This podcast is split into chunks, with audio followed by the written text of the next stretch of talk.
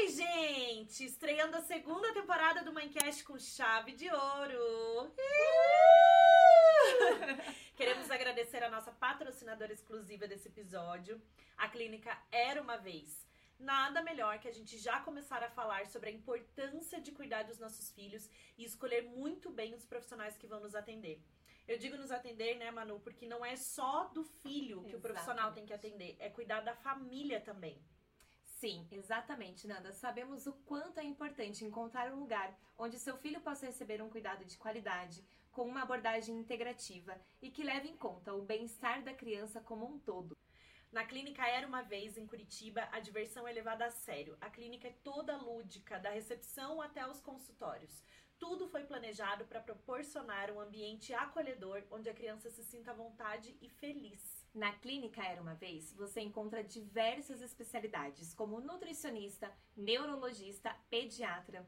A Era Uma Vez sabe que cada criança é única e é por isso que ela preza pelo atendimento integrativo visto que a saúde da criança está ligada ao equilíbrio familiar e à conexão entre pais e filhos. Os profissionais que atendem lá têm a mesma conduta, no atendimento com um olhar único e individual, em que cada família ali que passar tem interação, muita troca, não é uma simples consulta, é um atendimento totalmente personalizado, né, Manu?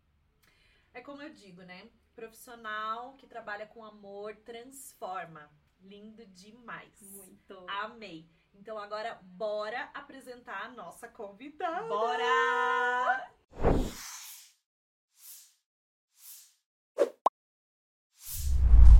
Segunda temporada do Minecast no ar! Pra abrir com chave de ouro esse episódio com uma pessoa incrível que tá aqui na nossa frente e que a gente não vai falar quem é. Não. É suspense, é suspense. Ela sempre repete uma frase. Não é porque você aprendeu apanhando que você precisa ensinar batendo. Veja que maravilhosa. Posso apresentar ela então? Vai, Manu! Ela nasceu e foi criada na Suíça. Fala sete idiomas. Sendo que a língua predominante é o português. Ainda bem, né, Nanda? Uau! Porque a sua mãe é brasileira. Ela é mãe do Luca e da Nina, pedagoga e educadora parental. O livro dela foi simplesmente seis vezes um dos mais vendidos do Brasil. O best-seller a raiva não educa, a calma educa. Seja muito bem-vinda, Maia Aigeman. Não, não, deu certo não. A gente tem que perguntar pra ela. Tá certo. Tá perfeito. Vocês não sabem. Cadê a câmera que tem que olhar? Aqui. Não sabem, o tanto que já foi ensaiado. Ai, gente, a gente tá aqui um tempão tentando gravar esse podcast. Olha. E aqui, ó, aberta a segunda temporada do Minecast hoje, com a estreia da Maia, eu não tô acreditando. A gente não. tá muito feliz. Muito chique, muito chique. Não, eu já falei que eu tô nervosa, suando, a gente já bebeu, já tomou, já fez tudo, já assinou livro, né? Tá tudo, tudo Muitas certo. Emoções. Muitas emoções, mas a gente tá muito feliz e honrada muito. de você ter aceito o nosso convite. E é um prazer recebê-la aqui. E a gente pode começar, inclusive, falando do seu livro, né, Maia? Vamos começar. Quero agradecer o convite. Que bom estar aqui. O cenário tá lindo. Tá tudo ah, maravilhoso. Tá obrigada. obrigada. Que prazer estar aqui. Então, uh, o meu livro. A gente vai falar desse ou do segundo?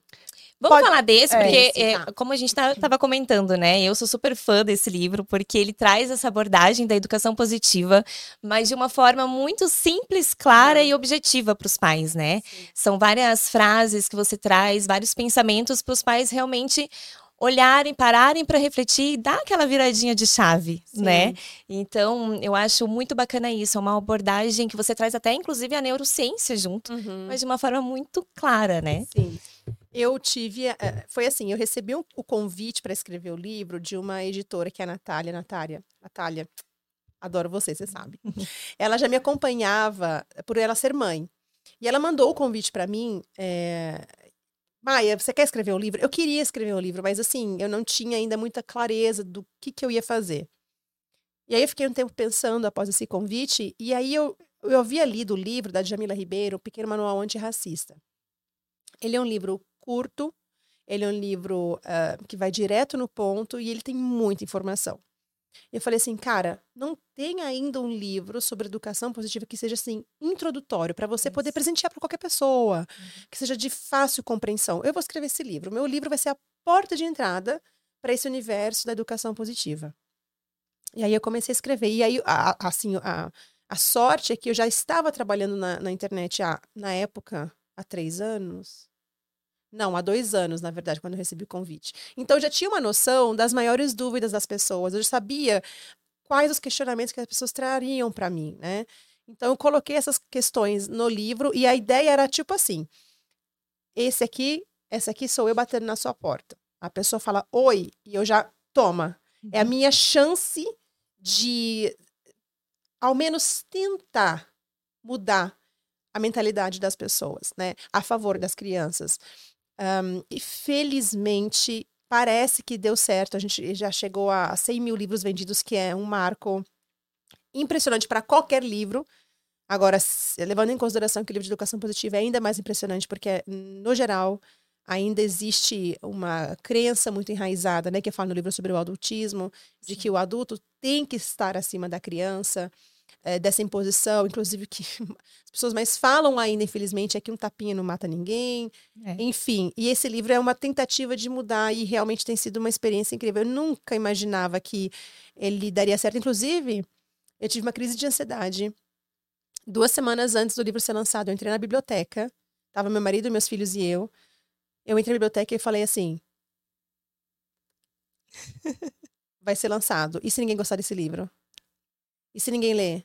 E se todo mundo falar que é horroroso? E se todo mundo. Assim, me deu um pânico, porque não, não era óbvio para mim uh, que as pessoas se identificariam, né? Então foi uma grata surpresa, assim, a reação das pessoas. Quando eu tô, eu falo assim, quando eu tô com autoestima baixa, eu vou lá na Amazon e olho os depoimentos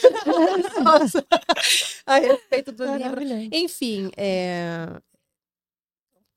que privilégio de ter de viver essa oportunidade de escrever esse livro é, de realmente perceber que ele foi útil para as pessoas, porque uhum. eu escrevi esse livro pelas crianças.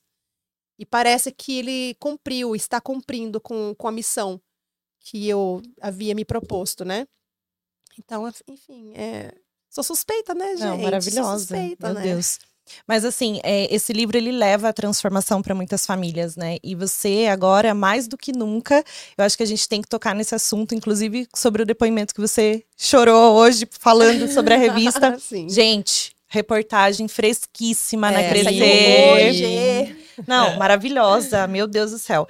E aí, aí, você falou sobre a questão, né, de a tua transformação, essa virada de chave Sim. que você teve. Sim. No seu livro você fala sobre isso, Sim. levando para as pessoas, mas eu queria que você falasse isso, né? Quando que foi ah. essa virada de chave para você da educação positiva, de fato? Então, eu é, eu sou formada em pedagogia.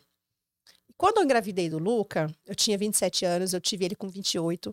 Eu não me preparei para ser mãe, eu não li nada. E porque eu, eu pensava assim, eu sou formada em pedagogia, eu tenho uma escola, né? Porque eu tinha escola, eu lido com crianças todos os dias. Eu vou tirar de letra, tá né? Tranquilo. Imagina, não preciso. Uhum.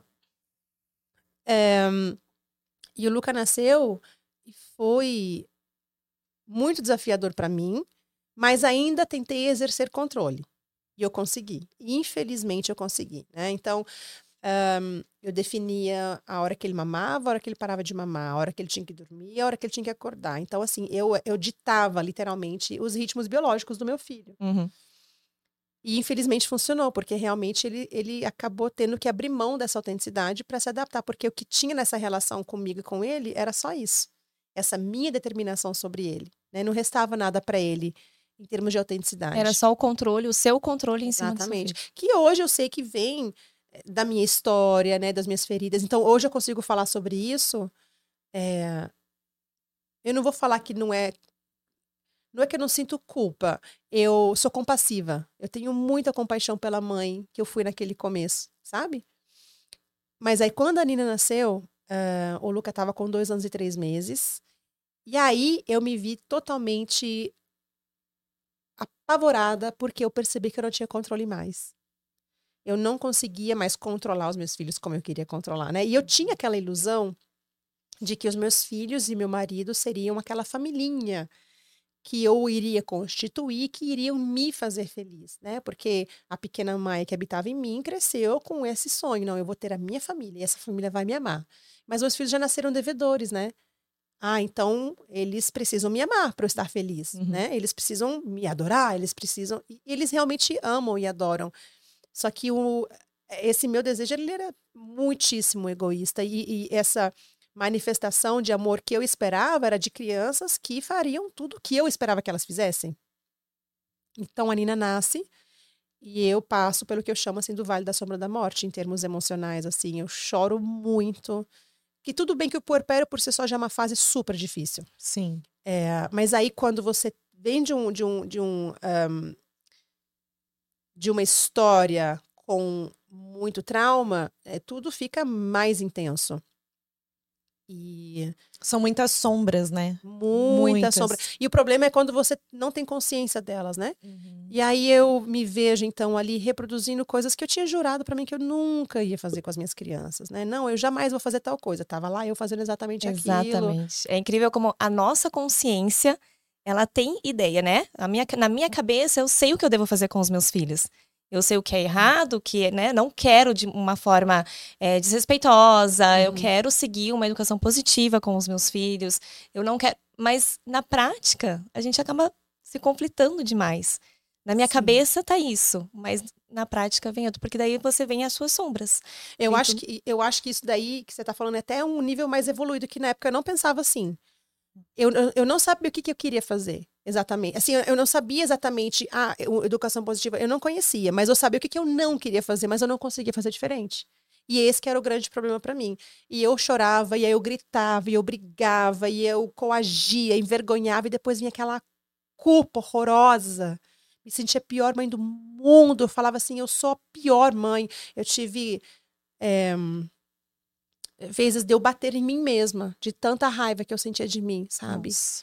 Deu eu, eu tinha vergonha, não falava sobre isso com ninguém, só com meu marido. E eu mandava áudios e áudios para ele chorando, chorando, mas eu não tinha coragem de contar para uma amiga.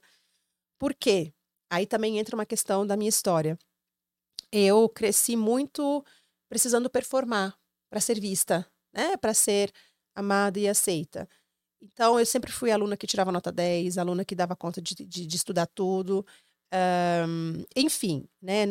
Sempre a, a criança exemplar em todos os sentidos. E aí, quando eu me vejo sendo mãe, não conseguindo ser a mãe exemplar, então isso é, me fez muito mal. Então, uh, vivi essa, essa, essa segunda maternidade, assim, me vendo como uma, uma mãe, se sentindo a pior pessoa do mundo, sem coragem de falar para ninguém sobre isso.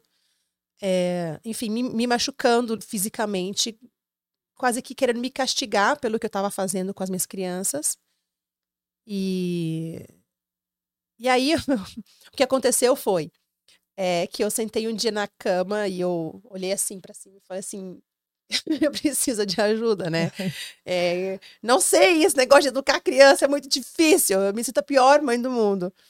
E eu gosto de brincar, eu sempre falo assim que o algoritmo me escutou, porque alguns dias depois apareceu um conteúdo sobre esse universo no meu feed Sim, na época. Sempre escuta, né? É. e vai pulando, vai pulando. e aí apareceu um conteúdo para mim assim, e aquilo fez muito sentido para mim, de cara, muito sentido. E aí eu mergulhei com todas as minhas uh, energias e forças, e tem até um, uma parte na, na revista que eu na, na, nessa matéria que eu falo sobre isso, que para mim a educação positiva foi a salvação dos meus filhos de mim mesma. É... Por isso que hoje em dia eu falo sobre educação positiva com tanta paixão, com tanta vontade, com tanto desejo, e não é nem de um ponto assim, eu quero te convencer. É porque foi tão bom para mim uhum. que eu penso assim, inclusive eu fiquei estudando um ano para mim. E depois de um ano eu tive esse pensamento. Falei, bom, se foi tão bom para mim, se eu tô vendo tantas coisas acontecendo, tantas coisas mudando, pode ser que seja útil para outras pessoas. Sim. E aí eu comecei no YouTube, fazendo vídeos. Inclusive, meu canal foi hackeado, não tem mais esses vídeos. Eu perdi ah, meu canal. Meu é. Deus. Mas assim, tudo bem. Não, eu, tipo, eu nem esquento cabeça com isso. Mas na época eu tinha muita vergonha de aparecer. Eu falei assim, eu não quero aparecer, não quero ninguém me, inclusive muito documento de julgamento. Uhum. Né? E aí eu fazia mapas mentais. Então eu. Quanto tempo efetivamente que você está na internet? É, peraí, a gente está em junho. Em maio fez quatro anos. Contando com esse tempinho de, de YouTube. Aí eu fazia mapas mentais. Eu pegava conceitos que eu estudava, pegava um papel, filmava de cima, fazia o mapa mental, o desenho, e depois eu fazia o voice over, né? Eu falava por cima do vídeo, dentro do guarda-roupa, para fazer um efeito de estúdio. Ai, meu Deus, Deus maravilhosa.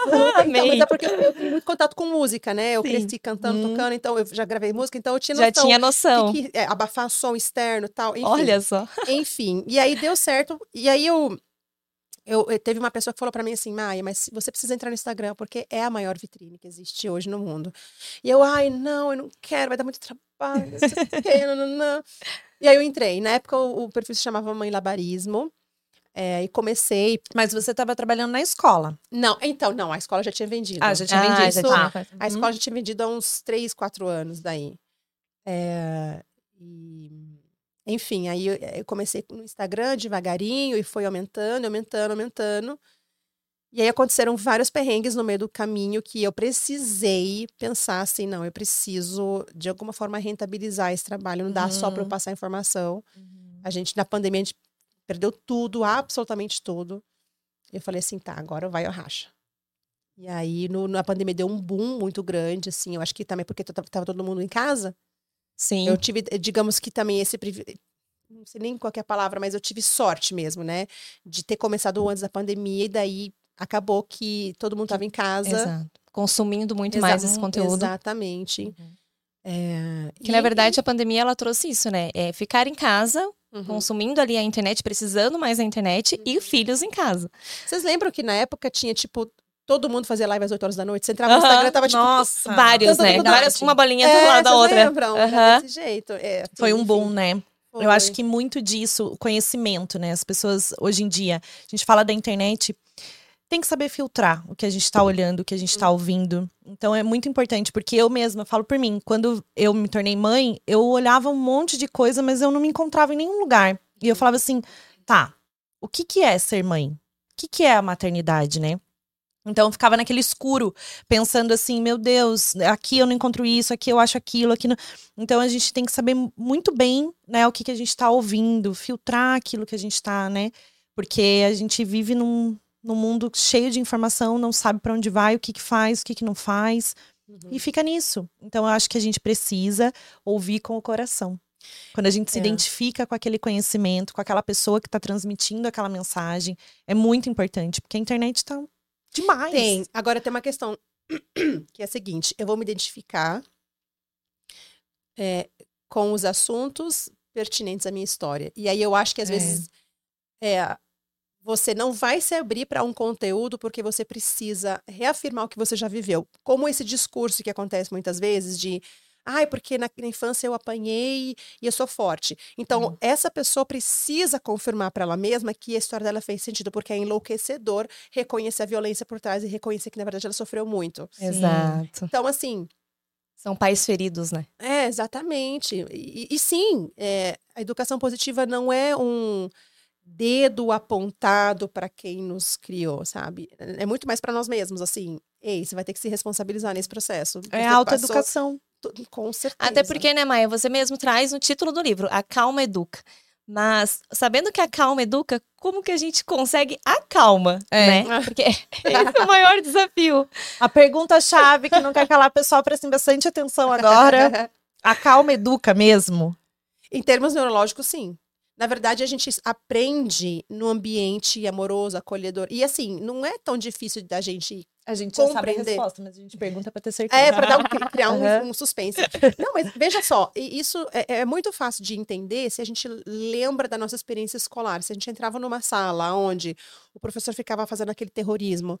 Ah, porque se não estudar, vai, vai, vai, eh, vai, como é que fala?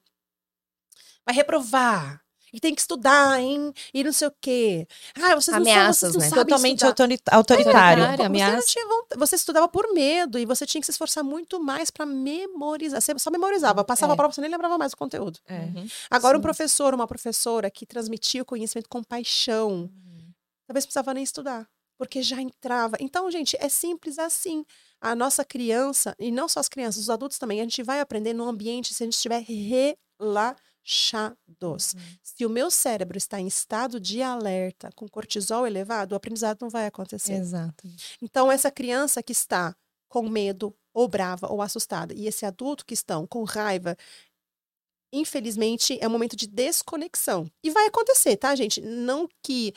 O livro não é uma proposta de perfeccionismo. É de reconhecer que vai ter hora que eu vou estar pé da vida, vai ter hora que eu vou estar com raiva. Não é a hora de falar, então. Isso. É, é, o, é isso. O autoconhecimento, né? É. Então, quando a gente, a partir do momento que a gente se conhece, entende os nossos gatilhos, quais são os meus gatilhos, né? Eu vejo por mim mesmo, na minha casa foi assim. É, como eu tinha te dito, já estava na minha consciência né? Eu já estava trabalhando aquilo na minha cabeça, mas na prática eu ainda não conseguia. Então eu tive que dar um passo para trás, me autoconhecer, entender os meus gatilhos para daí sim poder educar de uma forma mais positiva, né? É. É muito difícil achar o caminho do meio, né? Então ou você tá no lado muito autoritário ou você tá na permissividade. Você sempre vai cair em, né? Ficar transitando extremos, aos né? extremos. E o caminho do meio é muito difícil de achar. É, e, e, a gente só vai encontrar esse caminho com o autoconhecimento. Não, não é. tem como. Por isso que, inclusive, eu sempre falo no meu perfil que eu não acredito em ferramenta, eu não acredito em passo a passo, cinco passos para. Por quê? Eu posso estar tentando ser é, respeitosa de maneira disfarçada, sendo, na verdade, autoritária. Para é, conseguir o que eu quero. Exatamente. Então, assim, é uma maneira. É, é claro que eu, eu super valido a intenção de cada pessoa em tentar ser mais respeitosa. E eu entendo que, principalmente na fase de transição da educação tradicional para a educação pra... respeitosa e positiva, a gente fica totalmente perdida. O que, que eu falo? O que, que eu faço? Uhum. Mas, eu, assim, eu deixo sempre claro que nesse comecinho, as ferramentas, elas podem até vir para ajudar, mas é uma bengala. Você vai precisar aprender a andar com as próprias pernas. É. Porque a relação não vai se sustentar em cima de ferramenta. Até porque imagina só, é, Nando e Manu, imagina que daqui a uns 10 anos vocês estão lá tomando uns bons drinks e conversando. E aí, Manu, a Nanda fala para você assim: ai, amiga, você não sabe. Mas, na verdade, a gente se tornou tão amiga assim porque eu fiz um curso chamado 10 Passos para Conquistar a Manu. que ótimo! Você ficaria tipo, sim. Como assim? Você não me gosta? Tipo, a Qual gente não é sentimento? Cadê né? a relação? Não é orgânico sentimento. Exatamente. Então, é tipo assim, parece que a amizade Perdeu não queria te contar, mas eu fiz mesmo. Então, é, é, tipo assim, já fala agora. É. Agora é a hora. Agora é a hora, na verdade. Ou então imagina que o teu marido chega pra você ou pra você, Nanda, e fala. É, tipo, né? Chega para você também, no, depois do casamento, depois de anos, fala assim: não, você só casou comigo porque eu fiz um curso chamado Cinco Passos para Conquistar a, a Nanda para o casamento. Você ia se sentir traída. Sim, com Então não dá para basear a relação eh, nesse caminho de ferramenta. É de muito passo mecânico, passo. né? É, a gente até a consegue gente... disfarçar, parece até natural. Isso. Só que é uma bengala. Mas é isso que eu falo da internet tem que tomar muito cuidado, Pronto. tem que filtrar, tem uhum. que saber o que está ouvindo, que, né? Então, uhum. várias questões. Falando em internet, você fez um TEDx recentemente, maravilhoso. Ai, Sim, Nossa, mas ficou ótimo, nem pensando. Né? Nenhum. Maravilhoso. Nossa, a gente, eu passei, não. o marido passou mal, de tanto que eu tava eu, nervosa. Sim, eu imagino. Pra ele. Toda, né, tem um são, meu Deus. É. E você fala sobre o experimento, né, que são ah, feitos ah, com os ratinhos. Conta. Eu queria que você contasse, pra gente. isso é muito importante. Muito legal. Ah, então, inclusive, eu coloquei esse experimento no meu segundo livro também. Na verdade... Ah, é, aproveita. É, queremos saber. Olha spoiler. spoiler. Né? O spoiler começou no TEDx, porque o título do TEDx é o título do meu livro. Ah, que é pais sofridos. Pais feridos, feridos, filhos sobreviventes e como quebrar esse ciclo. Exatamente. Então, é, tudo que eu trago lá é spoiler para o meu segundo livro, ah, entendeu? Ai, que é, legal. Então, o é, que, que é? O que, que acontece? Esse estudo, e ele, e, só para deixar claro, não é um estudo aleatório, tem vários outros estudos que corroboram com, com os achados desse estudo. Mas, basicamente, vou explicar de maneira super breve e de fácil compreensão dois grupos de ratinhos, filhotes. Um grupo é colocado com mães que lambem muito as crias, um grupo é colocado com mães que lambem pouco as crias. E no mundo dos mamíferos, o lamber é o apego seguro, é o cuidado, é a conexão, tá? Então, a gente usa esse termo até para os humanos, vou lamber minha cria, né? Na verdade, uhum. é tipo assim, ai, eu vou dar colo. Aconchego. Vou cheirar. Dar, né? Vou cheirar. Dar um cheirinho no cangatinho. Isso, você pode estar suada, oh, cheira, cabecinha, delícia. Então, é, é só para deixar claro que eh, o lamber simboliza isso. E aí foi mensurada uma alteração, na verdade, foi observada e mensurada uma alteração comportamental. Uh, os filhotes que eram pouco lambidos começaram a apresentar um comportamento mais irritadiço, uma intolerância maior ao estresse. Um, mas isso não foi só observado, foi medido em termos de genética. Então, houve uma alteração na genética, na genética né? Um aumento de um enzima específico. Gente, assim, biomédicos, aguentem, aguentem aqui que eu não sou, tá, área. Estou reproduzindo é, o estudo. Mas houve uma alteração, então, e, um, e foi mensurada, isso devido ao tratamento que esses filhotes recebiam. Mas o mais legal é que esses filhotes que eram pouco lambidos foram daí trocados para filhote, para mães que lambiam muito, muito a cria.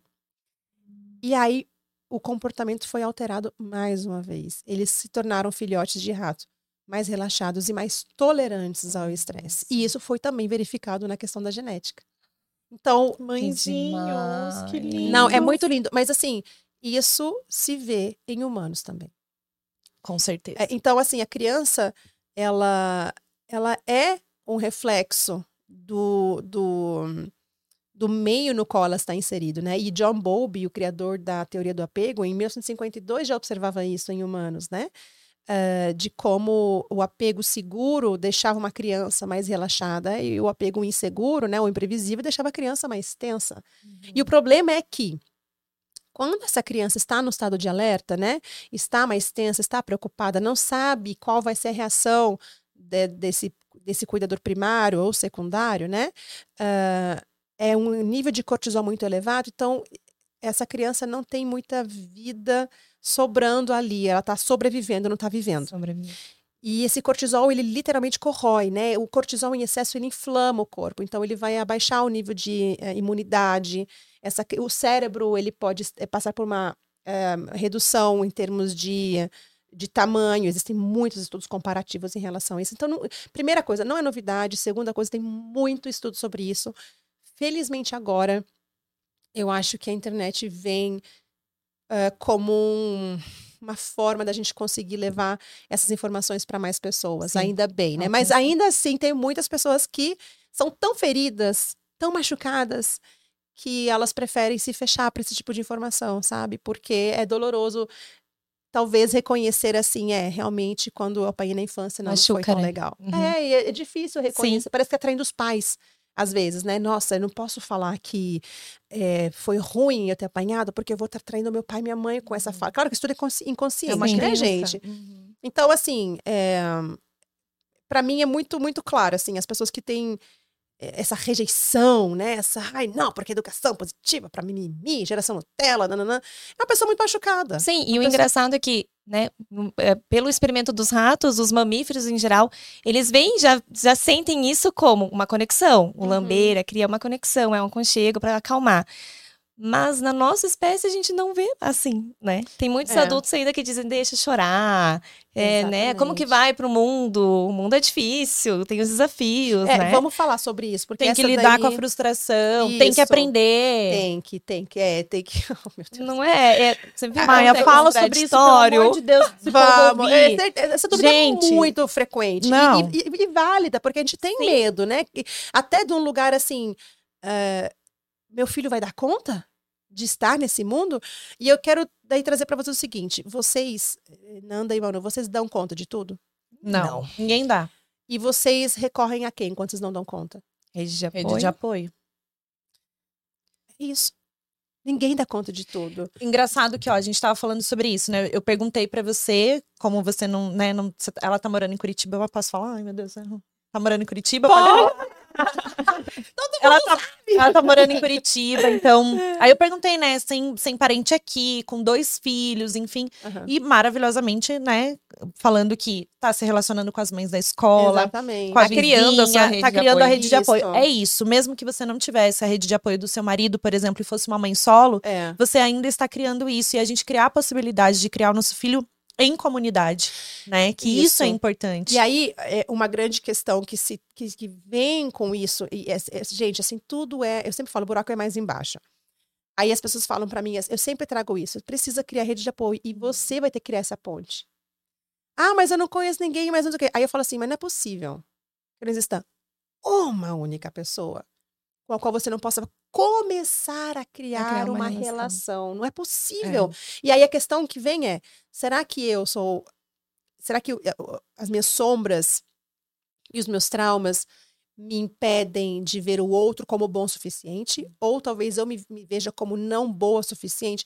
Qual que é o trauma que me impede de eu me abrir para uma relação uhum. com outras pessoas? Porque, primeiro, que é uma ilusão achar que o mundo uh, vai ser acolhedor e amoroso. É claro que a gente vai lidar com vários cenários e que perfeccionismo é esse que eu estou esperando das outras pessoas? Sim. Então, é, é, sabe, essa é uma responsabilidade nossa. Não espere rede de apoio cair do céu.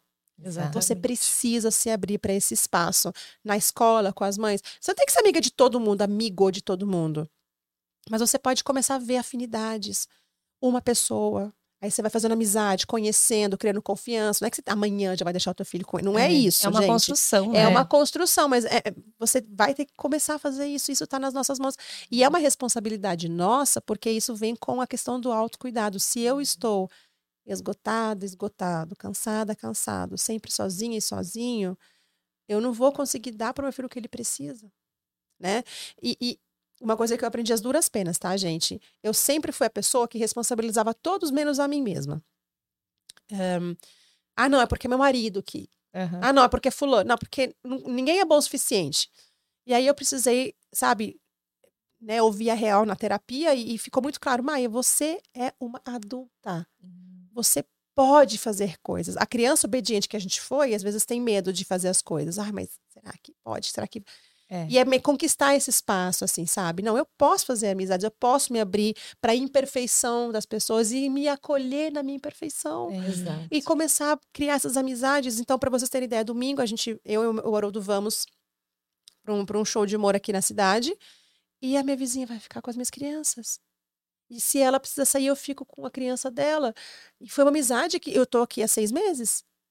Mas a gente também, todo fim de semana, a gente tá ali. Sim. As crianças estão brincando juntos, assim. A gente criou uma amizade muito bonita, uma confiança muito bonita. Mas eu precisei me abrir. Porque eu, se eu isso ficasse... que eu ia falar, você tem que estar tá aberta a isso. Precisa, precisa, E o autoconhecimento vem de um lugar assim. Eu acho que as pessoas não querem mudar e não querem né, reconhecer isso. O reconhecimento já é a primeira grande mudança. Uhum. Eu não quero, eu me limito a isso e isso, ponto, acabou. E pra gente entender que a educação positiva é tão necessária pra gente se autoeducar, mas autoeducar a nossa criança. Uhum. Porque muito do que a gente transpassa para os nossos filhos é a nossa criança falando. Quase, né? quase 100%, tudo, então, verdade. É. Tudo é a, a nossa criança. É. Então eu olho pro meu filho, eu me vejo criança. Então eu tô fazendo algo por ele, mas aí eu tenho que me colocar no papel do adulto, uhum. de quem pensa uhum. na relação, para que eu possa conseguir passar a mensagem do jeito que é para ser passada no mundo uhum. daquela criança.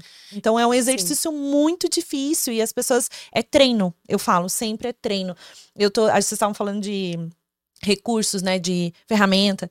Um recurso importante, pausa positiva. Ela é muito importante. Se eu não tô bem, eu tenho que sair daquilo, daquele caos, porque é. eu não é. posso atuar daquela maneira. Eu acho que eu acho que uma vez que você faz um compromisso, e assim, gente, eu, eu quero deixar muito claro que não é só uma questão de querer, não é só uma questão de força de vontade. Ah, eu é. vou mudar.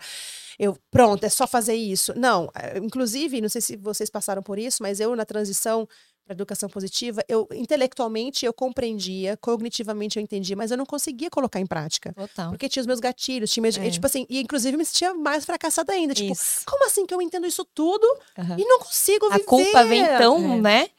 Vem muito forte. É até, até pior, porque agora você sabe, não tem nem como se esconder da verdade, isso. né? E aí, é, eu perdi o fio da meada. É que falta repertório pra gente na hora. Então, você tá. Você tinha entendido. Positiva, pronto. Isso, você tinha entendido o que você tinha que fazer. Mas estava faltando. Exatamente. E aí, uma vez que você começa a internalizar um pouquinho essas coisas, que você começa a se conhecer um pouco melhor, que você começa a perceber que você não é tão refém e tão fadada ou fadado a permanecer a pessoa que você era, você pode começar a fazer pequenos compromissos e, e começar a falar assim: um valor inegociável aqui vai ser o respeito. É, a gente pode estar atrasado, a gente pode estar isso, aquilo, aquilo, porque a gente tem a gente é, a gente é muito por sermos crianças obedientes, termos sido crianças obedientes, a gente é muito bom em, em, em seguir ordem e rotina. Uhum. Então, aprender a flexibilizar isso para a criança que a gente foi é muito difícil. E quando eu consigo, por exemplo, colocar esse compromisso, esse valor, não, eu não negocio o respeito. Ah, tá atrasado, ah, não sei o que, não sei o que. Então a gente vai eu vou precisar me acalmar agora, porque eu não tenho condições de manter o respeito aqui nessa relação com a minha criança que está querendo colocar um biquíni no dia de chuva, né? Enfim, né? Uhum, então, um exemplo Ai, Deus. Não, assim, eles. Mas eles, é, eles é, nossa, é o que é, é o que a gente Vou contar uma historinha rápida. Cheguei um, no evento, né, de manhã, com a Manu, esbaforida, aquela, aquele caos que a gente conhece, que daí a gente tem que se acolher depois bastante, uhum. né? Falei, Manu, a disciplina positiva não tá funcionando hoje. O que, que eu faço? Aí eu, inclusive, falei eu pra ela, é você, né? Eu não, não tô, é? eu não tô ah, amiga ótima, adoro. assim, não.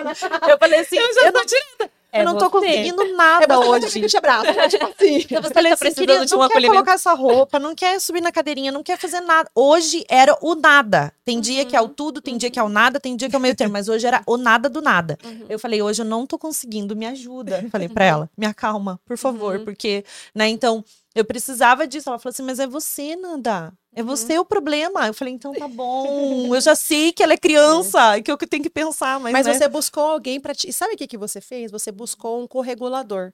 É, entendeu? exatamente. E é isso que, e quando eu falo de compromisso com respeito, é isso. Tipo, eu percebi que eu tô muito irritada. Eu percebi hum. que eu tô com vontade de descontar minha raiva. E aí eu tomo uma decisão nesse sentido, não de engolir, não de me forçar a não sentir, mas de encarar de frente. Uhum, uhum. Vou no meu marido e falo assim: gato, a gente se chama de gato, gato e gata.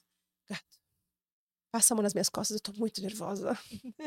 Esfrega as minhas costas aqui. Agora me abraça, por favor. E, e literalmente, assim, sabe? Dessa maneira. Sim. Você se acalma. É, começa... E para quem não tem um parceiro, uma parceira assim, próximo, uma ligação que você possa fazer, é. um áudio que você pode mandar para alguém, tipo, eu tô desabafando, você pode só me escutar. A gente também não sabe pedir ajuda, a gente acha que a gente é, tem que dar é. conta de tudo. Eu me achava a pessoa que precisava ser a que desse conta sempre de tudo, sabe? E conseguir me abrir para esse espaço de confiança, que volta para o assunto da rede de apoio, né? Mas também para essa corregulação, de poder admitir, tá difícil pra caramba. É. Você pode me dar um abraço? Sim. E esse lugar de escuta, inclusive hoje em dia na traumatologia, que é o estudo do trauma um, emocional e daí neurológico também, alguns dos caminhos que são apresentados, é, além da terapia, óbvio, uh, é também a escuta, a escuta intencional, sabe? Esse uhum. acolhimento da pessoa que só te escuta sem te julgar.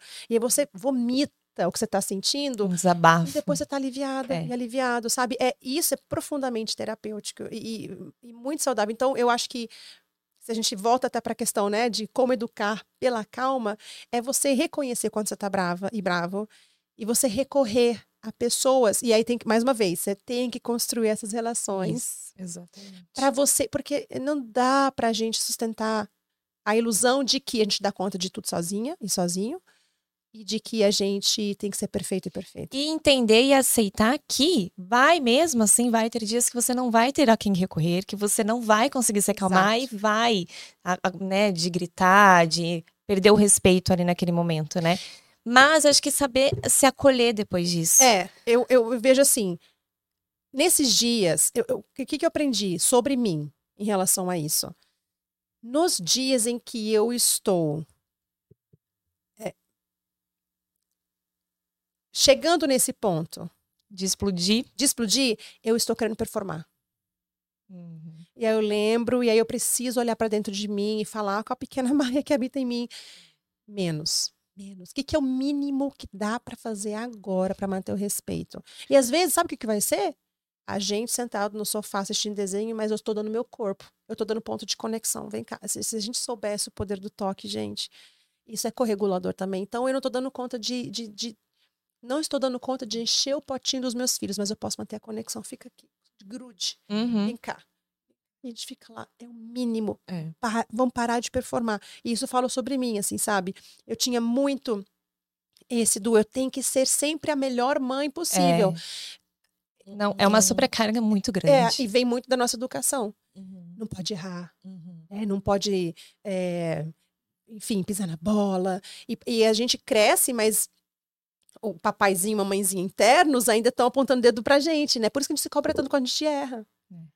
Sabe? E aí a gente passa por um processo quase que de rematernagem pra gente poder falar assim: tá bom, hoje não deu certo. E você não é uma, uma pessoa má por causa disso. É só difícil. E, e é um processo. Uma coisa que eu falo muito para as pessoas que me acompanham e para os meus alunos principalmente. Por favor, sejam compassivos nesse processo. A gente não vai mudar da noite para o dia. Não se cobre essa mudança da noite para o dia, porque eu me cobrei. É. E é profundamente frustrante, porque a gente não vai conseguir mudar. Porque a gente começa a ter o contato com o conteúdo, né? E querer saber mais sobre, querer aplicar tudo que a gente está uhum. estudando e uhum. aprendendo. E não é. Daí a gente acaba uma sobrecarga mesmo. É. Né? O Maia, a gente estava falando sobre educação positiva, né? E como que as pessoas podem se abrir para isso uhum. e entender de fato como que a gente dá o limite, porque todo mundo compara né? E fala assim, mas a educação, igual você falou, é mimimi, mas como que eu dou o limite uhum. dentro da educação uhum. positiva? Uhum. Tá.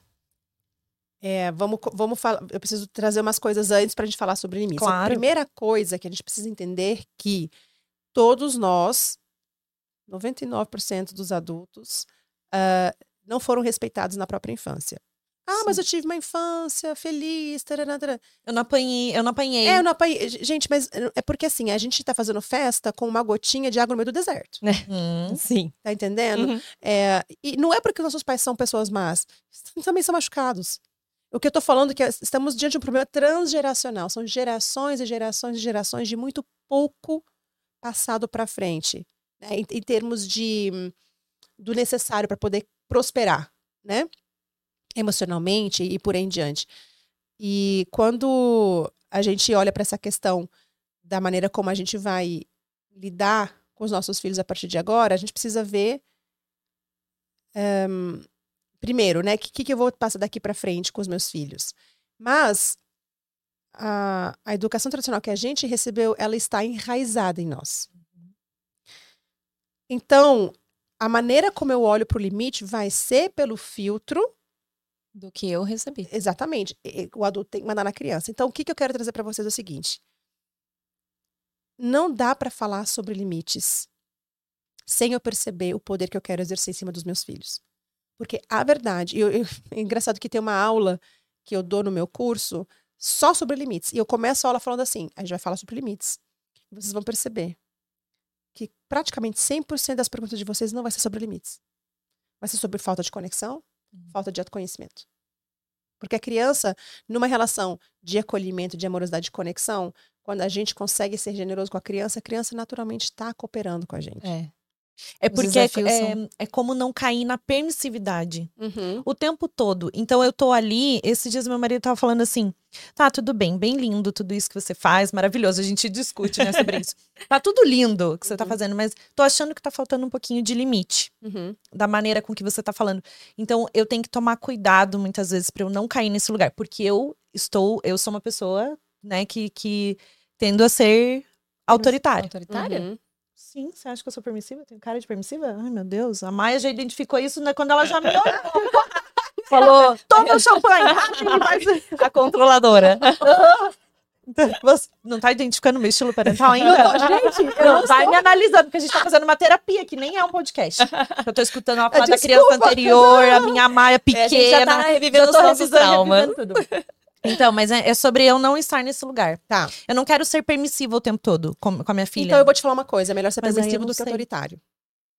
Aí, vou falar.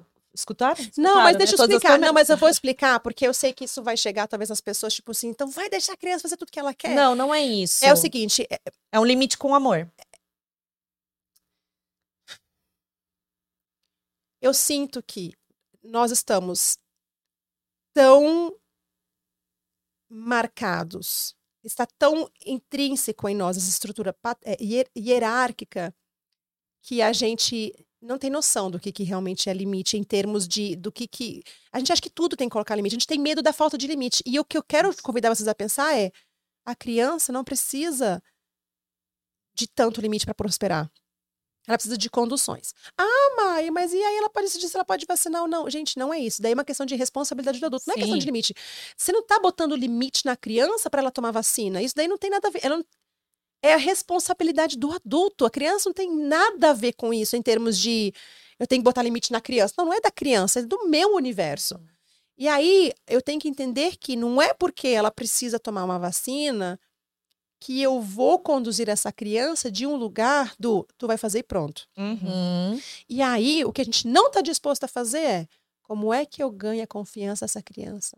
Como é que eu dou conta de lidar com o choro dela? Será que eu consigo acolher o que ela está sentindo? Será que eu vou silenciar o choro dela? E se a enfermeira falar que tem que parar de chorar, eu consigo me posicionar? Vocês percebem que o buraco é mais embaixo? A gente usa o discurso do limite para facilitar as coisas para a gente. É. E eu estou falando assim, eu tento falar para as pessoas, eu sei que espanta, porque a gente foi criança obediente e é Você... difícil. Meu Deus, tem um universo além dos limites? Tem, e ele é, é esse olhar próspero. do adulto acima da criança, né? Exatamente, que é o adultismo estrutural que eu chamo Exatamente. Não, você tocou num ponto muito importante. A enfermeira foi dar vacina agora, recentemente, da gripe. Uhum. Aí ela falou assim: não se preocupa, bonitinha, não vai doer nada. Aí eu, eu, eu falei, assim? eu colhei no ouvidinho dela, assim, porque daí, né? Eu falo é, o, é, o impa, é o impasse. já tô nesse patamar. Não, não, não precisa, não, é, precisa enfrentar É o impasse, sabe? Então aí eu, eu falei no ouvidinho dela, abracei ela, porque daí tem que pegar assim pra dar no bracinho, né? Eu falei, filha, vai doer sim. Falei baixinho Isso. no ouvido dela. Vai doer, mas a mamãe tá aqui. Olha, me arrepiou. Você é. tá no colo da mamãe. Você tá no colo da mamãe. Vai doer. Vai doer, mas a mamãe tá aqui. É, é isso. É isso que ela vai internalizar. E, não e é aí, mais nada. Que a agulha vai entrar igual borboleta, não sei o que, sei lá o que, que eles inventam. É firme e gentil. E as pessoas disso. vão falar e falar assim: ah, porque ela pôs limite. Você não estava colocando limite. É. Você estava conduzindo a tua filha por, uma, por um desafio. Você não estava é. limitando, ah, você tem que tomar vacina.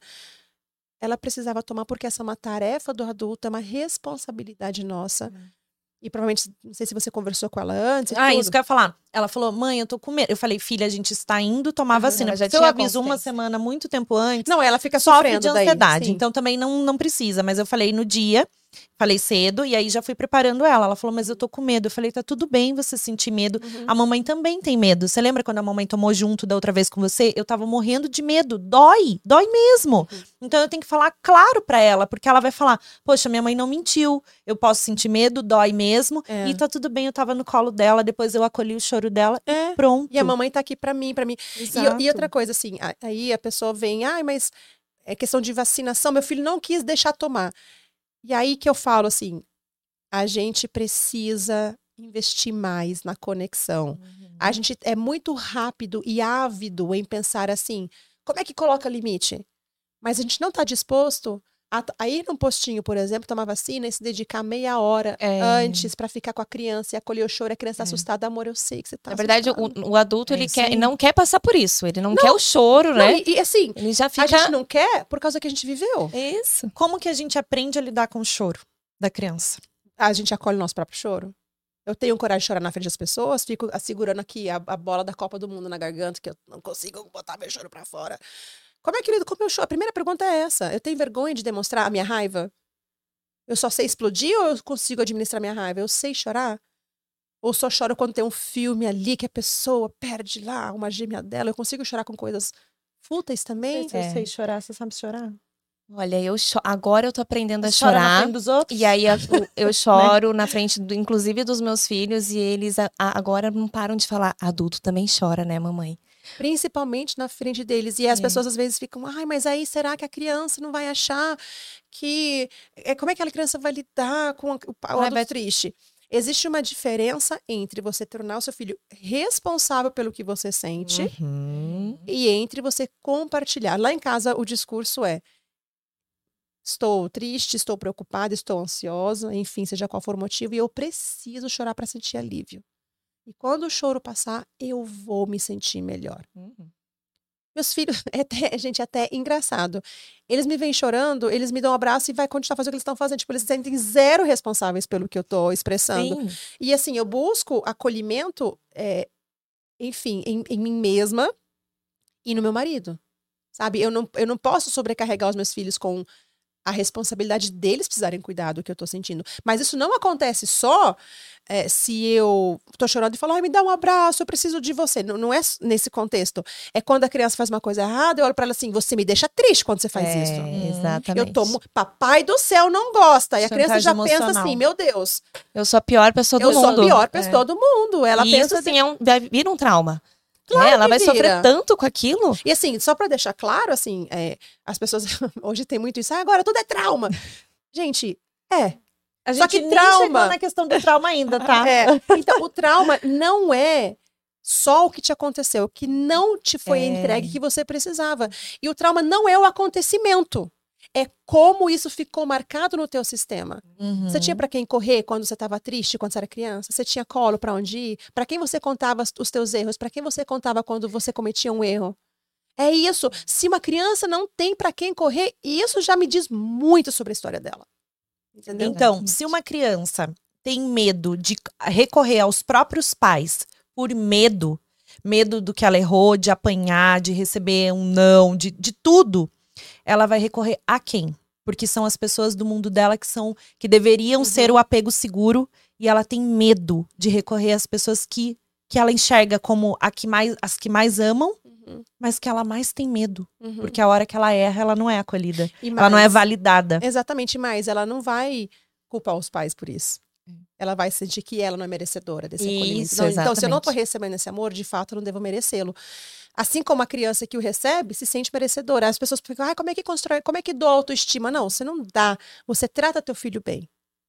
A criança sabe se ela é amada ou não pelo jeito que ela é tratada. Uhum. Então não adianta a gente, é que eu vou falar coisas boas para a criança. Isso E daí a gente volta lá no ratinho, no, no- nos experimentos dos Experimentos, ratinhos. Qual que é a reação de uma criança que é punida, chantageada? Ela ressente, ela se torna uma criança mais rebelde, ela recua, ela não tem, ela tem, ela é, demonstra esse mau comportamento por um código que a gente não está decifrando, a gente não está Uhum. olhando para a necessidade que não está sendo atendida no Uhum. nosso filho.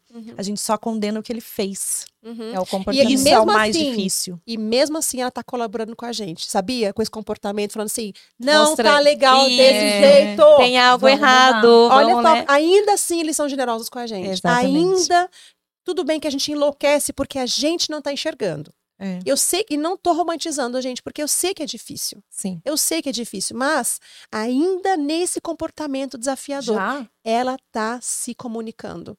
Ela tá colaborando em dizer assim, não tá legal É. desse jeito. Exatamente. E Maia, vamos falar também sobre a, a gente, né? Conhece as birras, né? As famosas birras, aquelas birras assim, ó, de você tá no mercado e a criança tá lá no chão.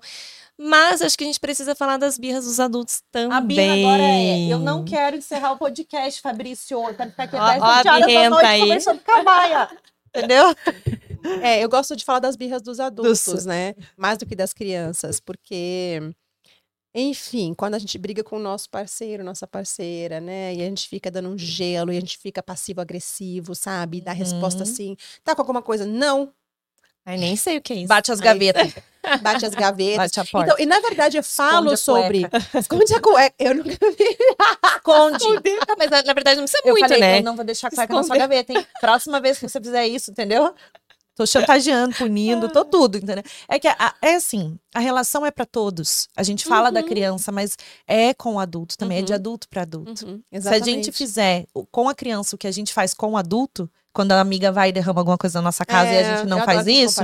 Então, assim, se a gente se comportar dessa maneira, a gente entende o lugar da criança. Que ela é um ser Uhum. humano, só que pequenininho, Uhum. né? Que, lógico, não tem Tem o córtex pré-frontal Uhum. desenvolvido, a Mas gente o pre- não tem motivo- maturidade. Mais um motivo, mais um motivo pra pra tratar. pra respeitar. Porque ela não Exatamente. tem ainda condições de compreender, enfim, o mundo. Essas Adoro seus vídeos. Ai, eu, Meu é, Deus do obrigada. céu, Eu- sério. Eu, São também me muito bons, né? divirto. Criativos. Nossa. É, eu acho que eles veem com uma, uma, uma A provocação comparação é do tipo assim, perceba. É, É, que- parar pra refletir é mesmo, isso, né? sabe? Faz da enfermeira. Eu já- Ah, uma boa ideia, eu posso mesmo. Faz você como enfermeira lá, puxando o ouvido. Vai doer, vai doer. inspiração? hein? É, vou, depois eu ponho lá inspiração, vou marcar seu arroba. Ahn, eu gosto de fazer essas comparações, não é nem pra menosprezar o adulto, é pra falar assim, a gente não é tão melhor do que as crianças, Uhum. pra gente ficar falando que a criança é birrenta. Exato. E mais, nós temos cérebro maduro. Uhum. A gente, a gente não Pior, né? Pior ainda, você com o cérebro maduro fazendo isso. É, a, a gente também faz. E tudo isso para deixar, para mostrar assim, não tá tudo bem a gente menosprezar uma criança que faz birra, porque os adultos também fazem. É, Então, vamos começar a olhar para a criança de lugar do que ela de fato é, é o filhote do humano. É. E a gente não vê esses problemas em outros mamíferos, né? Só no mais evoluído, É. que é a espécie humana. E, enfim, é, é toda uma transformação. E eu também às vezes as pessoas falam assim: como é que você tem paciência de ficar explicando as coisas? Porque eu, eu, eu já me senti a pior mãe do mundo, gente. Uhum. Você já esteve nesse lugar. Eu já tive nesse lugar, eu já tive uhum. nesse lugar de me sentir um fracasso, eu já tive nesse lugar de, de achar que os meus filhos iam crescer e me odiar. Quem sou eu para achar que o outro tem que compreender alguma coisa? Eu que uhum. era formada em pedagogia, uhum. cresci na Suíça, né? Ah, porque educação lá né? Eu, eu venho de muito privilégio. Sim. Eu tinha tudo para ter acesso tudo. a essas coisas. E eu errei feio no começo. Meu filho chorou e fez xixi na calça de medo de mim. Então, quem sou eu para achar que o outro tem que entender as coisas? Então, eu repito, eu explico, repito, acolho. É um processo. E é um processo. É. E eu, inclusive, eu não bloqueio as pessoas que me xingam no Instagram, que eu pensei, ah, daqui a um ano, quem sabe, volta. E aí não é a hora agora, tá né? É só a gente Não tá preparado. É, é só. Todo, é verdade. É, todo, é só a gente machucada. É sobre ela. Né? Certeza que é sobre ela. 100% sobre Certeza ela. que é. E, não, assim, não que eu não erre, não é isso. Mas eu tô falando assim, a pessoa me ataca, é, é Sim. ela tá machucada. E, e, o que eu falei talvez foi um gatilho para essa pessoa, sabe? Enfim, todo dia tem. Eu já escutei de uma pessoa, a gente saiu de uma geração que a criança não tem que querer, pra gente não, que a gente não pode falar não. Eu falei, pois é. Mas a visão ainda tá Mas muito... a gente não, não pode é. nem falar o que a criança pode fazer. A gente já, já é. fala o não, mas a gente não fala o que a criança pode. É tipo assim. Então a gente só fala o não. os privilégios dos adultos? É. ah, então agora adulto não tem privilégio mais? Tipo, é ridículo. Sim. É. Peraí, a gente Você querer se comparar, seu... é. E, e, assim, eu sempre falo para as pessoas: a questão não é que a criança quer o teu lugar. Ela não quer o teu privilégio, ela quer o dela. Hum. Ela quer ter a voz dela. Ela gente, tá pedindo por né, isso. Manu? Mas tá demais, né? As crianças estão dominando tudo. Tá, tá demais. Adultos. Oh, Ai, adultos que manipulados. Tá demais essas crianças sem limite, né? É, os adultos Dessa forma, sabem, sabe? Tadinho, os adultos, eles realmente né, estão tão reféns dessas criaturinhas maquiavélicas de é. cérebro não maduro ainda, né? É, enfim, mas é, tem que, tem que, vamos continuar, enfim, falando sobre isso. É, continuarei, inclusive, no meu segundo livro agora que sai, né? Sim. Em breve. Eu vou mostrar a capa. Mostra. Mostra, mostra, spoiler. mostra. Ô, gente, só eu que tô bebendo, tá? A Maia não, tá me olhando que eu acabei. Eu tô na ela água. tá olhando assim, ela tá acabando com champanhe, mas eu não tô nem aí, porque hoje é um episódio demais. muito especial. Tá acontecendo! Não, tem que olhar é um nos olhos, né? Muito especial. Na Suíça fala que se não olha nos olhos é sete anos de. Hum. Eu não olhei, eu olhei pra taça. Menina, de novo, vai. Volta aqui, volta aqui. Olha no olho. Olha, da... olha no olho. Agora sim. Garantiu. Deixa eu só uh, achar aqui pra vocês, pra mostrar a capa. Tá, tá no meu WhatsApp da minha editora aqui, conversando com ela. Então, não. e tem data já, Maia? Tem. É, a pré-venda começa dia 3 de, de julho ou seja, na hora que esse episódio estiver ao ar, já, já vai. A Amazon, Maya Eigenman vai estar tá lá. É, e a venda, assim, né, o lançamento mesmo vai ser dia. Calma aí, gente. Uma vez eu fui numa palestra, daí tinha um cara fazendo curso. É, ministrando a palestra, né? A mulher dele falou assim: ah, ele fica comprando um monte de curso na internet ele falou assim: o último que eu comprei foi o da Maia. Você conhece ela? Cara, é a Maia. Entendeu? Você não tá entendendo. Daí eu já sabia quem era, né? Fiquei, né? Tipo, ai meu Deus, maravilhoso. o, último, o último que eu comprei, porque ela falou, ele super valeu a coisa na internet, porque ele falava sobre educação positiva, uhum. falava um monte, uma série de coisas de educação também. E aí ele comentou isso, eu achei muito engraçado. Que bom que ele tá comprando, né? Sim. Não, eu vou falar. Não, não vou falar. É, vou não, expor a pessoa, não vai expor a pessoa. É, tá bom, o lançamento, ah, tá. de fato, vai, dia, vai ser dia 7 de agosto. 7 de agosto, 7 hein? de agosto. É, então, Onde que vai então, o que acontece? A gente não. Quer ir. então, é assim. Não, vai ter hoje autógrafo aqui em Curitiba. Ai, mas ainda a gente não organizou a data. Tá. É assim, o que acontece? No meu primeiro livro, a gente não fez pré-venda pré, pré porque a gente achava que não ia ser necessário. Uhum.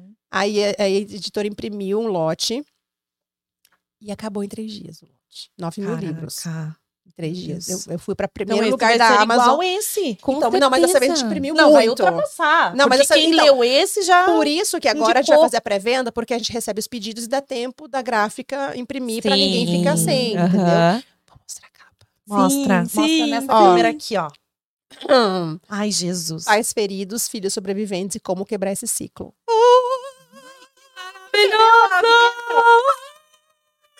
Aqui pra vocês verem. Olha que olha, linda não, essa capa. exclusividade. É, primeira vez que eu Não. tô mostrando. Fala da árvore.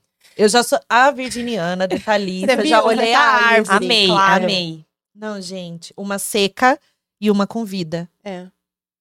E como é possível a gente mudar a feridos. história? Não, não precisamos, nos, nós, nós tom- não somos fadados a permanecermos árvores secas. Ai, a gente pode passar um, a gente pode fazer um ciclo novo. Esse livro, Florescer. eu posso falar um pouquinho sobre esse Ah. livro? Mas é isso. Eu posso É, falar um pouquinho? Claro. tá acabando o tempo. Esse não, não livro tá, não tá. não tá. não. Não quero. Fabrício. Eu já vi, eu já vi o produtor levantando algumas vezes. Tipo, Porque assim, ele dá um código aqui pra mim, falar. entendeu? Aqui, aqui, tá É. tudo, entendeu? Tu- tudo linguagem, né? Subliminar. Ahn, eu, eu vi vários relatos do meu primeiro livro e tinha algumas críticas construtivas que eu falava assim, não faz muito sentido. Então, esse livro ele vem com três propostas. A primeira é mostrar, ele é um pouco mais aprofundado, vai ser um pouquinho mais grosso do que esse. Ele, ele é uma apologia ao apego seguro. Então, realmente, ele vai mostrar eh, os benefícios do apego seguro e os malefícios da falta dele. Então, esse é um, um pilar. O segundo é o, o autoconhecimento. Ai. Se se vocês já viram nos meus stories que de vez em quando eu coloco perguntas para autorreflexão, Uhum. Uhum. vai ter várias perguntas. A gente auto- pegou aqui várias pra fazer o nosso quadro Mito ou Verdade. Tá aqui Ah, as é? Aham. aham. Então, perguntas para autorreflexão com espaço. Só que, assim, essas perguntas foram colocadas estrategicamente, em pontos estratégicos do livro, para realmente gerar uma reflexão, principalmente sobre a nossa própria história. É o contrassenso do que as pessoas pensam, você colocou como frases. Pra Não pessoa são, pergun- pensar. não, são perguntas mesmo, vai ter Ah, espaço para tá. escrever. Ai, que legal. é realmente um exercício. Ah, que legal. É, eu tô bem. Nossa, demais. Ah, eu tô muito orgulhosa. Amo livro. livros A assim. gente também. Nossa, que orgulho. o terceiro ponto, o terceiro pilar, digamos assim, do livro é assim: as pessoas falavam assim, não, a gente amou o livro, mas a gente ainda assim fica perdido na prática. E como eu não acredito em ferramenta, em coisas prontas, eu coloquei vários relatos meus Ah, de como que, de coisas que foram fáceis de navegar e coisas difíceis no livro para as pessoas lerem e, e com, a- com o intuito de hum, abrir horizonte. A, a gente entra no universo da educação positiva, né? Você você também sentiu isso também? Beleza, entendi, mas, Mas ah, não- não, sei o que vai. fazer. Aham. Então, ao invés de eu Sim. usar coisas prontas, eu trouxe as minhas as histórias. vivências. Então, baseado vai em ter- fatos reais. Literalmente. Demais. E aí eu tra- eh, são esses três pilares. Esse conteúdo eh, tem, tem ciência também, mas assim, esse conteúdo realmente de mostrar que, au- que apego seguro não é um luxo, não é um negócio, ah, eu, a hora que eu quero. Não. É- É tão necessário quanto comer e beber. É Uhum. literalmente, para a gente prosperar, precisa ter apego seguro na relação com as nossas crianças. Em, o segundo pilar, esse, esse, esse viés do autoconhecimento, que eu queria muito, porque não adianta estudar sobre sem entrar no autoconhecimento Sim. e os relatos. Enfim, eu tô louca pra Tá. Assim, demais. Eu, é, eu já tô. eu tô muito ansiosa. é, Tá, assim, a gente vai no lançamento. Com certeza. Ah, vamos nos ver de novo. eu vou pedir pra minha editora mandar pra vocês daí quando, Ah, quando sair. Obrigada. Uhum.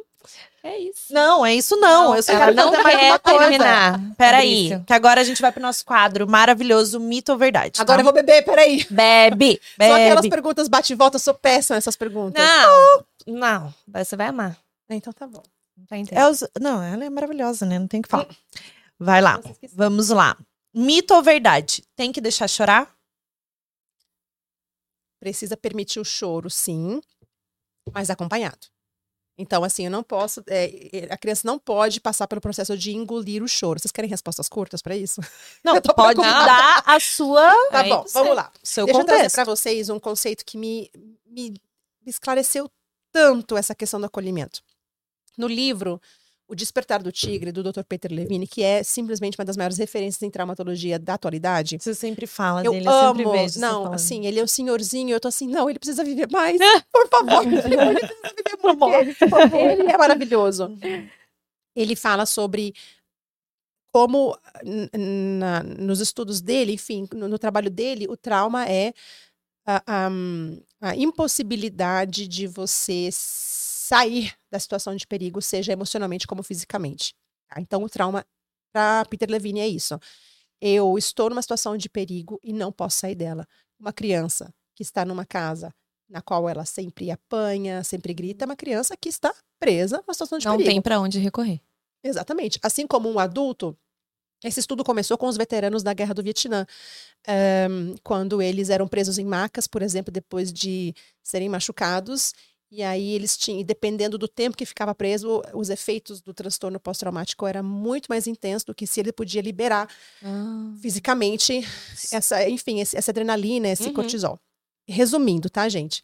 Então, o acolhimento nada mais é do que eu apoiando essa canalização, essa mobilização emocional do meu filho. Eu não posso imobilizar. Então, quando eu fico distraindo o choro da criança, eu não estou deixando esse choro fluir. Estou imobilizando. Trancou. Trancou o fluxo. Se eu fico ahm, forçando a criança a se acalmar antes dela estar pronta, estou também impedindo o fluxo. Eu preciso Hum. simplesmente acompanhar, porque o corpo é sábio. Então, essa criança vai chorar o tanto que ela precisa chorar. E o meu papel é ser porto seguro, porque o que faz uma criança e um adulto se acalmar é a sensação de segurança. É isso. Então, quando eu entendi que o meu papel é permitir que esse sentimento esteja em movimento, saindo do corpinho dela, e às vezes vai ser com lágrimas, às vezes vai ser com tremor, enfim, eu estou reduzindo a chance de trauma. Então, isso me ajudou muito a, tipo, Olha, assentou mais na minha cabeça. Eu acolho fisicamente mas espero. permito. E permito. Permito, inclusive, até ele até fala exatamente sobre essa questão do contato físico, de que você pode segurar a criança, mas cuidado de não segurar com tanta intensidade que a criança não consiga mexer o corpinho, porque ela precisa poder mexer o corpinho quando ela tá chorando. Às vezes ela, ela debate a cabecinha, às vezes ela bate os bracinhos, precisa acontecer, para não acontecer Ah. essa imobilização. Então você pode segurar, você pode balançar. Agora, às vezes a gente fica desesperada quando a criança Hum, machuca, a gente fica.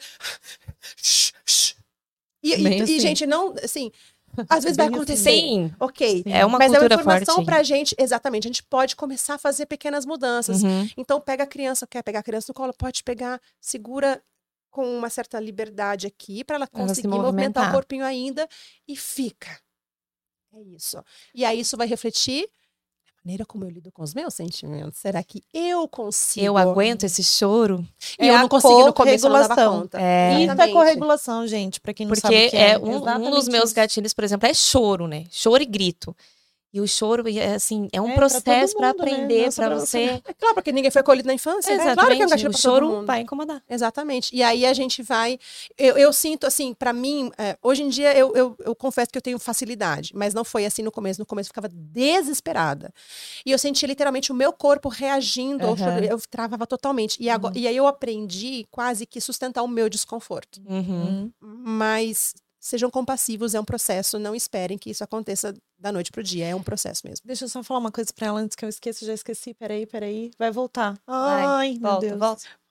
Vai, vai, vai, vai, vai. Vamos lá. Fugiu. Por que, que isso acontece? Ah, aconteceu comigo umas três vezes aqui no episódio já. É, Aí depois bem. volta. Vamos pro próximo? A criança usa birra para conseguir o que quer.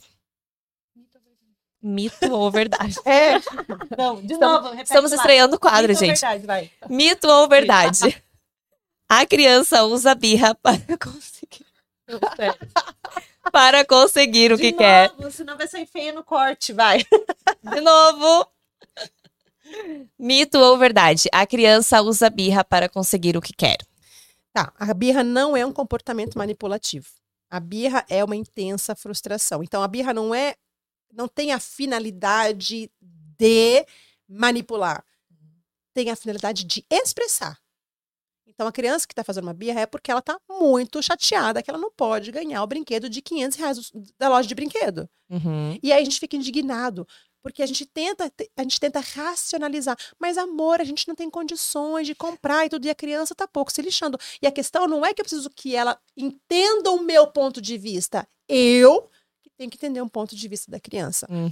E entender que realmente não vou ter Está condições de comprar. E ela tem todo o direito de ficar chateada. Ela não tem obrigação de saber sobre valor monetário.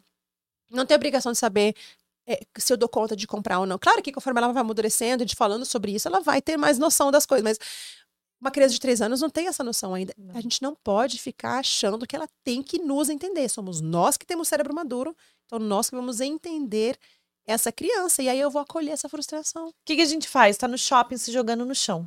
Eu quero! É, eu, eu acho assim, se você Todo mundo sente... olha, o que, que você vai fazer agora, hein, mãe? É, o problema É, maior é isso, Sabe, né? as pessoas ficam assim, e agora? Fala- Gente, Só você coloca numa. no shopping também. Eu fiz, Galera, eu aí fiz. eu não vi. É porque é bom. antigo, esse é, é mais antigo. É assim, eu, eu, ah, eu preciso estar bem para cuidar do meu filho. Se eu, se, eu estou num cenário de muita gente me olhando e isso ainda me afeta, eu tenho que reconhecer que esse é uma questão minha, Uhum. porque se eu tô de boas, não me importa que os outros estejam me olhando, entende? Então é uma, é uma dor minha, É. né? Aí, se eu percebo que eu não tô dando conta, eu vou ter que ser adulta, eu vou ter que tomar decisões e eu vou precisar pegar essa criança no colo e ir para um lugar mais reservado para aí sim eu estar inteiro e inteira para essa criança. Mas com o tempo, a gente consegue lidar em qualquer lugar. Uhum. No começo, a gente fica como se a gente é criancinha ainda na gente que assusta com as coisas e a gente tem que se acolher, sabe? É, é um passinho de cada vez. Ahn, mas o que eu sempre falo também, as pessoas direto me trazem essa pergunta: ah, mas no meio do shopping, eu falo assim, tá, mas em casa você dá conta? A gente já quer ir para os extremos. Mas nem em casa a gente tá fazendo. É, nem em casa, que é um lugar seguro, a gente tá Aham. fazendo. Não me Quem traga dirá um num lugar público, Não me traz um exemplo extremo assim. A gente não começou nem pelo primeiro passo do nosso acolhimento. É. Como é que você cuida de você? Como é que você lida com as suas emoções? A gente não começou nem por ali. Então, enfim, é um processo. Então, se tá demais, vai para um lugar que você fica mais à vontade. Inclusive, não precisa ser no shopping, não. Você tá na casa dos teus pais, ou dos teus sogros, ou de familiares, e você sente que não existe um julgamento, entra no banheiro. Tranca a porta. Você não deve justificativa para ninguém. É, é muito difícil, assim, a gente que né, tem essa linha, essa conduta com os nossos filhos, quando eu vejo uma situação, né, eu fico assim por dentro Com outra pessoa. com outra pessoa. Eu já vi uma mãe é, com o filho na mesa e ela praticamente obrigando ele a comer no shopping, assim, e aí se torna humilhante pra criança. Ela tá, ela tá vendo que as outras pessoas estão vendo a mãe fazer Uhum, isso com ela. Uhum. E eu ouvindo e aquilo. Fabrício, você tava junto. Inclusive, eu falei, né? Testemunhou. Olha lá, testemunha. E aí ela ficava obrigando ele a comer. Come! Eu já falei pra você comer. Uhum. E aí, e eu aqui. E eu, sabe? Ai, Deus, não vou falar, não É. vou falar nada. Claro que eu não tenho que falar, é óbvio. Então, vamos falar É, sobre é, é, isso? eu ia perguntar Como é que eu vou me Maia. intrometer? Maia, Você qual que é Maia? Eu ia olhar. Não, mas, mas assim, "Desculpa, não dá de um licença." lugar, não de um Ai. lugar de não faz Sim, isso. aham. É de um primeiro assim, co- como eu já falei pra vocês, eu já me senti a pior mãe do mundo. É então, eu maravilhosa te- se ela se intrometer. Vai, fala. Se Não, eu, eu, eu jamais vou chegar na, na pessoa do lugar assim, eu sei mais do que você. Não, Uhum. porque eu sei as, as- não pode falar palavrão, as, eh, os erros que eu já cometi com os meus filhos. Ahn, então a gente chega, lembra que eu falei pra vocês que o que a gente precisa pra se acalmar é a sensação de segurança? Uhum. Sim. Isso vai regular o sistema nervoso. Vai sair do, do simpático para parasimpático. É, peraí. Para quem nunca ouviu falar esses termos, é, temos o sistema nervoso simpático que nos deixa em alerta, nos deixa prontos para agir, para lutar e para fugir. E essa mãe provavelmente estava já no simpático porque ela estava no lugar de imposição. Então, Obrigando. vou Uhum. lutar aqui para você engolir essa comida. Ahm, e o que a gente tenta viver é estar no sistema nervoso parasimpático, que é o mais regulado, que a gente está num equilíbrio ali de- do funcionamento do corpo, enfim, das emoções. Como que eu ajudo essa mãe? Não é falando para ela parar de falar assim, é transmitindo segurança. É um. É difícil, né, querida? Eu te entendo. Chega assim para a mãe, isso vai deixar. Porque não, não é sobre corrigir aquele comportamento. Uhum. Se o adulto está mais regulado, ele não vai mais respeitar a criança, ou vai desrespeitar menos. E a gente está trabalhando na redução de danos. Nossa, mãezinha, difícil, né? A gente fica meio desesperada quando a gente vê o filho- que o filho não está querendo comer. Mesmo que você sabe que não é sobre imposição, que a gente não pode obrigar, mas para você conseguir ajudar essa criança, você tem que primeiro ajudar essa mãe. É um acolhimento. Se ela não der abertura, Olha. beleza, né? Se ela falar assim, é, é difícil mesmo, grossona. É, Não, mas a gente não menos- vai salvar o mundo mesmo. É. A gente não vai salvar o mundo. mas E às vezes a pessoa não vai estar aberta mesmo. É. Mas eu posso dar esse acolhimento para essa mãe. E eu vou te falar uma coisa. Geralmente as pessoas, elas recebem isso bem. Ninguém tá acostumado a receber amorosidade assim gratuitamente. E a gente é tudo carente, É sabe? tudo que a gente fala, né? Sim. Do acolhimento com a mãezinha. Exatamente. A só que a gente, só que é, ma- só que a gente só, fala. é mais fácil acolher com quem a gente simpatiza. É. É difícil acolher Com- quando a gente percebe que a pessoa está sendo desrespeitosa. Mas eu te falo, é muito confortável você gostar e apoiar alguém que. Nas horas boas. Exatamente. Igual nossos filhos, é muito fácil amar quando tá bonzinho. É. Obedientezinho, né? Que a gente nem fala sobre obediência, mas assim, nos termos da educação Sim. tradicional. Quando tá simpáticozinho, limpinho, quietinho.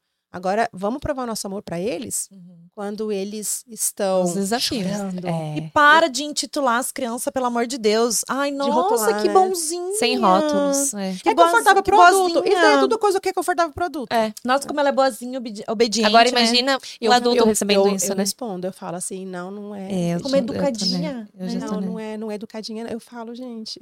Com o maior carinho do mundo, mas eu falo. Porque eu preciso que meus, meus filhos me vejam me posicionando diante desses comentários. Isso, não somente É. com eles, Daí o né? que, que você fala? Fala aí, fala. Eu falo isso, não, não são obedientes. Eles questionam o tempo todo e eu crio eles para isso, sabia? Eu quero muito que eles questionem, que eles sejam pensadores. Mas, mais uma vez, não é de um lugar de. De não eu é de sei. arrogância, Aham. não. É de verdade, tipo assim, Sim. eu, eu tô falando, sabe? é- é- é- eu tô falando pelos meus filhos.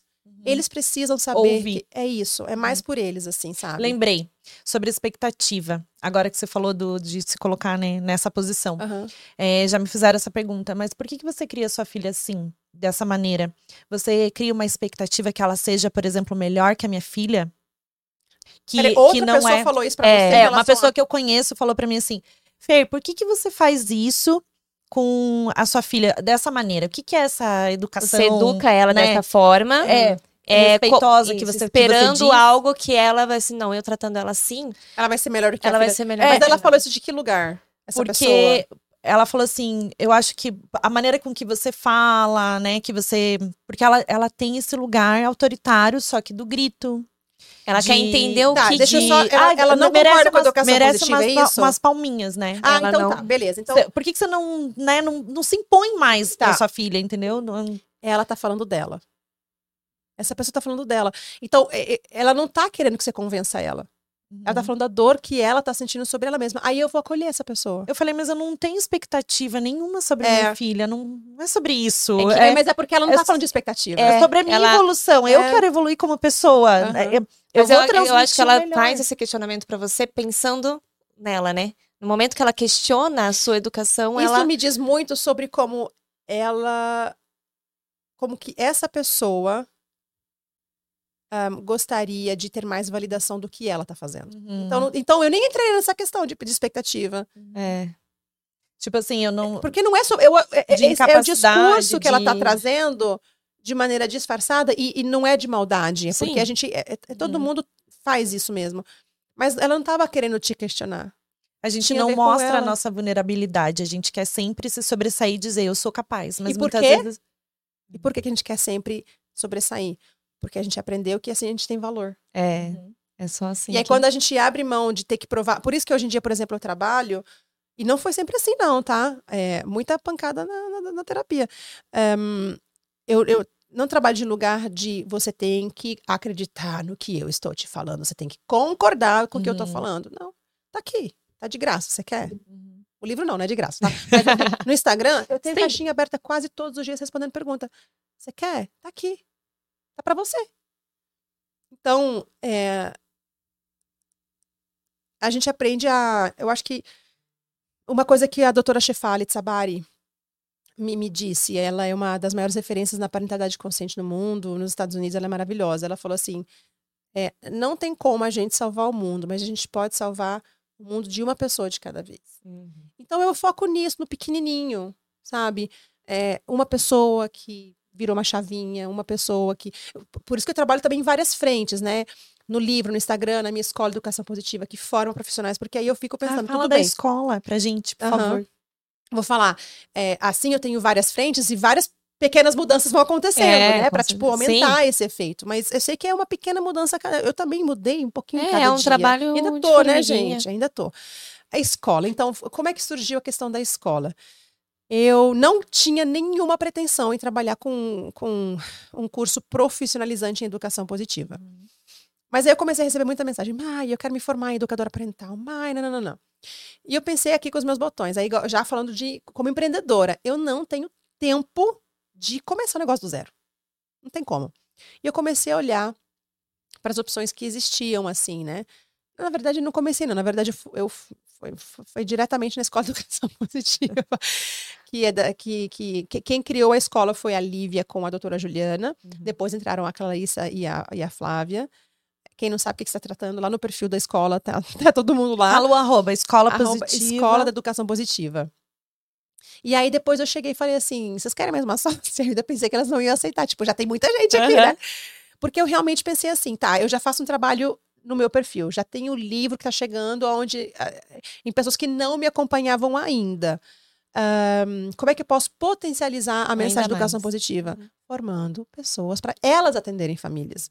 E aí eu entrei na escola com esse intuito, sabe? Trazer força para a educação positiva, trazer força para esse trabalho que é recomendado pela Organização Mundial da Saúde, pela, é, pela ONU, pela.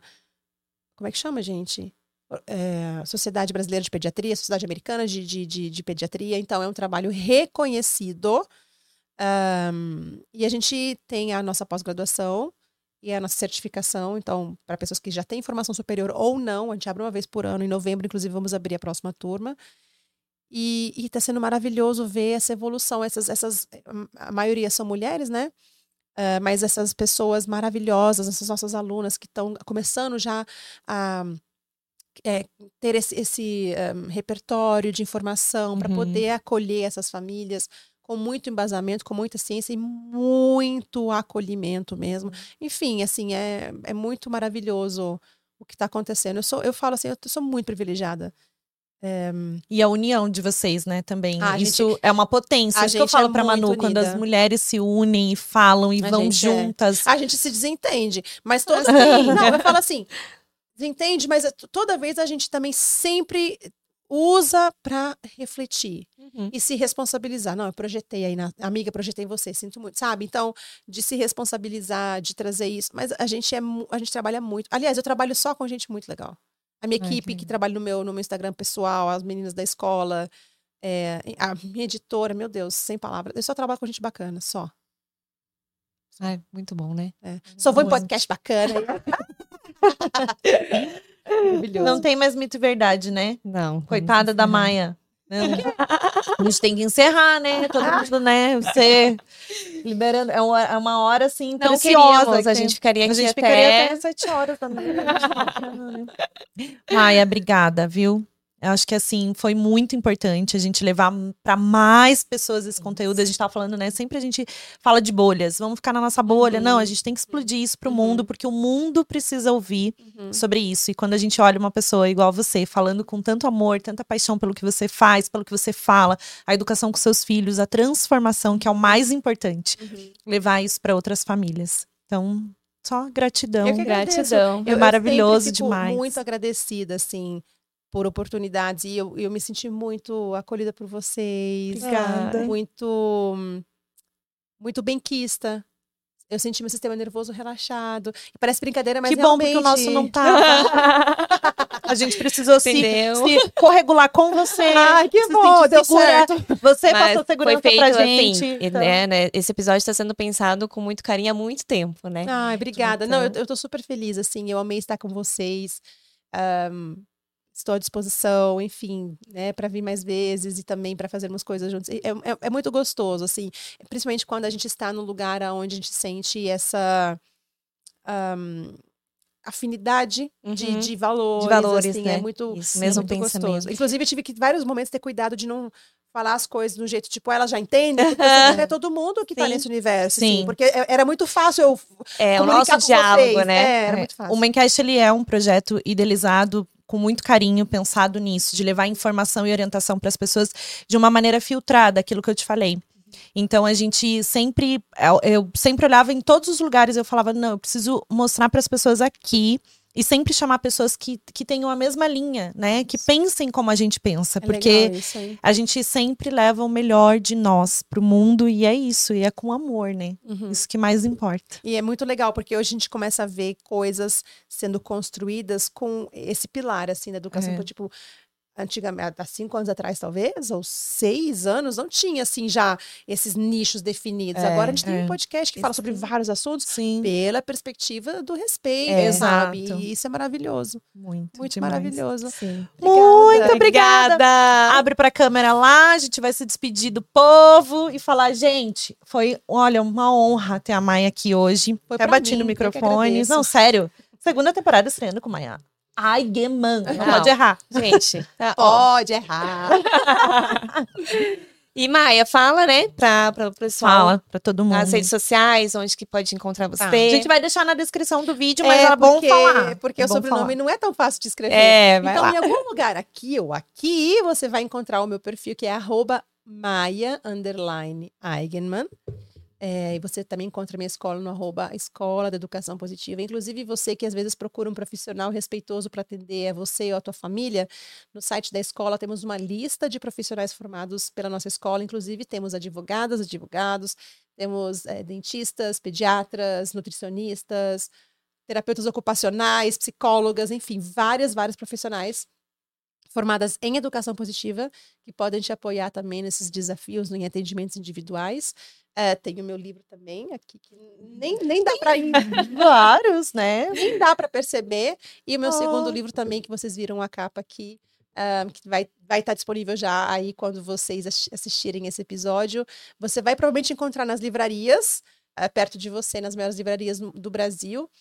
para quem mora fora também, eh, acho que pela Catavento Books, catavento.books, se eu não me engano, mas também vai estar nos meus stories. E na Amazon, né, que é o lugar mais fácil também. Enfim, meninas, muitíssimo obrigada pela Obrigada. oportunidade. Foi obrigada a você, foi Muito maravilhoso. bom. Gostoso. muito bom. Amamos. Obrigada, Maia, por tudo. Prazer. Obrigada a vocês. Beijo, gente. Até. Até o próximo episódio.